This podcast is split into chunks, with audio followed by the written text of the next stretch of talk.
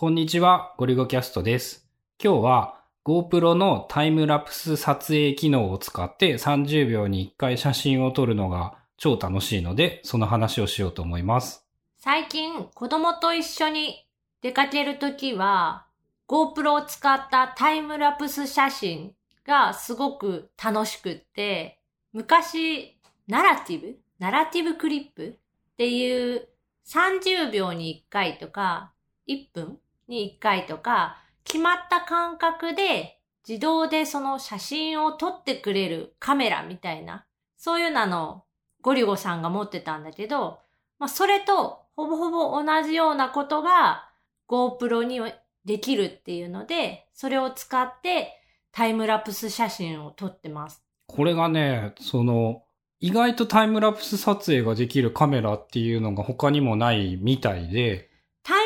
スの動画が撮れるっていうカメラは、まあ、割とあって、まあ、昔から GoPro もそれはあったけど、タイムラプス写真？フォトっていうのかな？その30秒に1回本当に写真を1枚ずつ撮って残してくれるっていうのができるカメラはすごく少ない。よね、やっぱあんまりないよね、多分。今使ってるソニーの RX0 とか RX02 もタイムラプスの動画撮影機能はついてるんだけど、タイムラプスフォトっていうのは存在しない。これが、まあそもそもそのナラティブクリップっていうものを使ってた時代からそういうのはすごい好きだったんだけど、GoPro の方が明らかにサイズもでかくて画角も広くて、撮れる写真がすごいね、ちょうど胸のとこにカメラをつけて、リュックを背負ってそこに固定するっていう感じなんだけど、かなり見た目、目で見た景色に近いものが撮れるんだよね。で、基本的にもう子供とどっかお出かけするときはつけるようにしていて、特にね、やっぱ旅行の時とかは良さが際立つっていうか、前に台湾の旅行に行った時も、最初の1日2日ぐらいはね、こう、リュックが邪魔だからって言ってね、つけずに出かけたりもしちゃったんだけど、やっぱあるといいんだよね。夜市とかに行った時とかでも、こう歩いていて、だいたい見かけた店がほぼすべてちゃんと写真に収まっている。で、30秒に1回に圧縮されているので、動画をザーッと流してみるよりも密度は濃くって、あ、ここで買い物したよね、その時間これだよねっていうのが見返す意味では動画より早いんだよね。なんか写真で記録を撮ろうと思ったら、まあカメラかスマホを取り出して、パシャってこう撮るワンアクションが必要だけど、このタイムラプスフォトを使えば自動で撮ってくれてるから何も気にしなくってもいいっていうのがすごいよくって、特に子供と二人で出かけてる時って、子供と手繋いでたりとか、なんか持ってたりとかして、手が塞がってることが多くって、カメラをこう構えるっていうのが割と大変で、まあなんか数枚、こうポイントポイントでちょっと撮れるけどっていう感じだよね。だからこのタイムラプスフォトを使うまでは、子供と二人で出かけた時って写真が明らかに少なくって、家族三人で出かけた時は、まあまあ割とその、どっちかが子供を見てて、どっちかが写真担当みたいな感じで、動画だったり写真だったりが、まあまあ割と残ってるんだけど、子供と二人きりで出かける場合は、全然そういうのがなくって、後からなんか日記とか書いてるときに、ああ、写真とか撮っとけばよかったなーって思うことが、この GoPro のタイムラプスフォトで解決された。最初はさ、春菜はさ、あんまり乗り気ではなくってさ、ちょっとそこ行くならつけてきてよっていう感じで割と俺がお願いしてつけてもらってたイメージなんだけど。なぜかというと、その GoPro を肩っていうか胸につけるためには、マウントっていうか、あれはなんていうの？マウントでいいんかな？キット？なんたらキットっていう、そういうのをつけないとはまらなくって、で、それがピークデザインのエブリデイバックパックのリュックについてて、で、そのリュックを持って出かけるって結構大層で、あとリュック自体も重たいから、あんまり子供と二人でお出かけするときに、そのリュックを持っていかないから、なかなかつけるのはちょっとなーって億劫になってた。だけど、他のカバンだと、そのある程度肩ベルトがまっすぐに降りてるタイプの普通のリュックじゃないとうまく固定できないんだよね、大体。あとリュックのその肩ベルトの太さも少し太いやつ。女の女性用のリュックだと結構細いデザインのやつが多いんだけど、それだとうまくこう止まらなくって。すごいガッチガッチに締めればいいかもしれんけど、でも固定しづらいね。っていうのがあって、最初はあんまり乗り気じゃなかったんだけど、何回か使ってみて、使った時の思い出と使ってない時を比べてみたら、あれ結構これは使いたいなって思うようになってきた。まあ、一番決め手だったのはやっぱその台湾に行った時だったね。俺的には。俺も春菜と割と同じような感じで、ちょっと夜市に行って30分1時間も経たないうちに帰ってこようと思っている時に手ぶらで行きたいからリュックなんて背負いたくないって思ってたんだけど、一番いい感じに GoPro を固定しようとすると、やっぱそのリュックが必須で、1回2回の夜市をそのつけてなかったら、ああ、この日の30秒おきの記録が残ってないのはもったいないなって思うようになって以降は、もう本当に、まあコンビニはそもそも行ってない。そのちょっと出かけるっていう時でも旅行中は常にリュックを背負うようになった。ちなみに撮った写真は、俺の体感で言うと9割はどうでもよくって、綺麗に撮れてるのは、えー、数、1時間に1枚あればまあいいのかな。で、いい感じの、まあこれならありかなっていうのが1時間に数枚ぐらいあって、あとの何十枚は大体が後から消すっていうことになってはいるんだけど、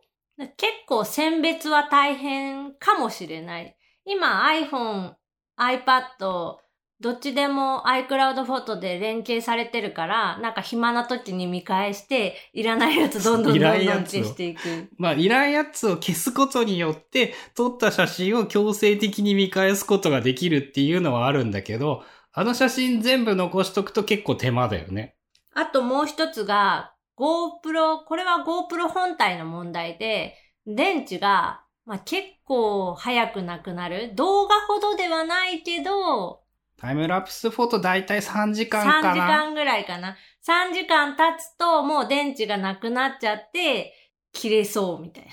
で交換しないといけなくって、今バッテリーケースとバ充電用のバッテリーケースに2個入れられるバッテリーを持ってて、その本体に入ってるやつ、バッテリーケースの2個の3個を使えば、まあ、ほぼ丸1日の外出でも、旅行中でも1日中問題なく撮るのはできたけど、3個あってギリギリってどうなのよって感じだよね。だから何にも気にせずにそのままずっとオンにしとけるかっていうと、それは多分ほぼ不可能で、途中でバッテリー交換をするとか、あと最近は長時間、その、同じ場所で同じようなことをするときは、もうオフにしちゃって、また今度動き始めるとき、場所を変えるとか移動するとかっていうタイミングでオンにする。あ、とかってやってたね。飛行機の中とかはつけてないし、まあ入出国のあの辺はダメだからつけてないし、とかあるけど。子供と出かけるときも、なんか子供が遊べるスペースみたいなところで、あんまり動きなく室内の遊べるところでずーっとこう、座ってるとか、なんかしてるときは、まあいらんかなと思ってオフにしたりとか。あとはね、さっきのその写真の運用方法なんだけど、最近は、まず GoPro で撮った写真を iPhone に全部入れて、カメラコネクションキットを使って、で、Google フォトに全部上げる。Google フォトには写真を全部残したままにしつつ、iPhone の写真アプリはいらない写真を消すっていう方法が今のところ自分の中の最適な使い方なのかなっていう感じ。それを聞いてから、春菜も真似するようになって、まあ Google フォトはなんかよくわからんけど、勝手に上がってるから、多分 iPhone でオンになってるから、バックグラウンドとかで Wi-Fi に接続してる時にやってくれてるのかな？で、ほぼほぼもう、なんか帰ってきてみたら、全部上がってる状態になってて、で、それを見てから、カメラロールの中のいらん写真を消していく。まあっていうので Google はほぼほぼバックアップなんだけど、たまーにさ、旅行の時のその30秒おきの写真を連続で見ることがあ、こんなんあったねっていう一連の流れが見えるっていう良さはあったりして、一応撮っとく価値はあるのかなとも思うんだけど。あと、Google フォトにあげると、なんかパラパラ漫画みたいな、あ、やってくれるね。あれ移動中とかはいいよね。自負アニメーションなのかな？勝手にその連続した写真をパラパラアニメ風にまとめてくれる機能みたいなのがあって、それで多分タイムラプスの写真だとす作ってくれる確率が高いかな。い。高いね。画角が似てて同じような場面でとか立ちっぱなしだったりすると余計。子供がなんかこっからテクテクテクテクテクって歩いてなんかしてるみたいな動画みたいなのが作成されたりする。っていう感じで、まあ、最近ね、真面目に GoPro 動画を撮ることはほぼほぼゼロになってしまったんだけど、タイムラプスフォトが撮れるものっていうのがやっぱ他にはなかなかなくって、さらに GoPro の最強の強みである周辺機器の充実のおかげで、まあ割といい感じにカバンに固定できて、多分ね、これ使ってる人また少ねえんじゃねえかな。まあ自分が知ったのは、宗貞さんのブログを見てなので、やってる人はいるとは思うんだけど、あんま GoPro っぽい用途ではないような感じはするんだけど、GoPro のあの広角はでもタイムラプスフォトと相性いいもんね。相性はいいと思う。でも GoPro の最大の強みはあの手ブレ補正じゃないかなと思う。本来はね。ヒーロー7ブラックの最大の強みがすごい手ブレ補正なんだけど、まあ最近あれ系はさ、いろんなところが真似してきてさ、もう全然強みじゃなくなってきちゃったからさ。あと、最近使うのはそのマウントをつけて、カバンのリュックのひ肩紐のところにつけてるけど、ネックストラップって首から下げるタイプのやつもあって、それはそれでまあ、ありかなう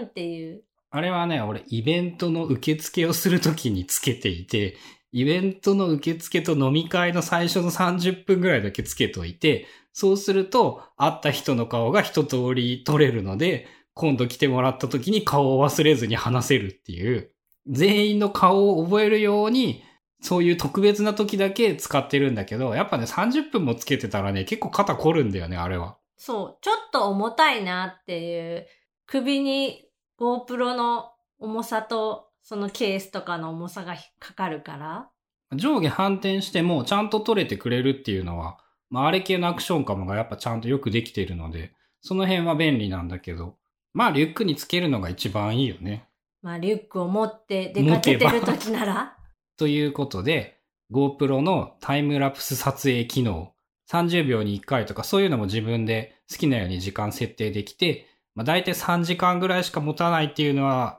ネックなんですが、他にはできない、できなくはないけど結構貴重な機能だと思うので、よかったら試してみてください。それではまた次回、ゴリゴキャストでした。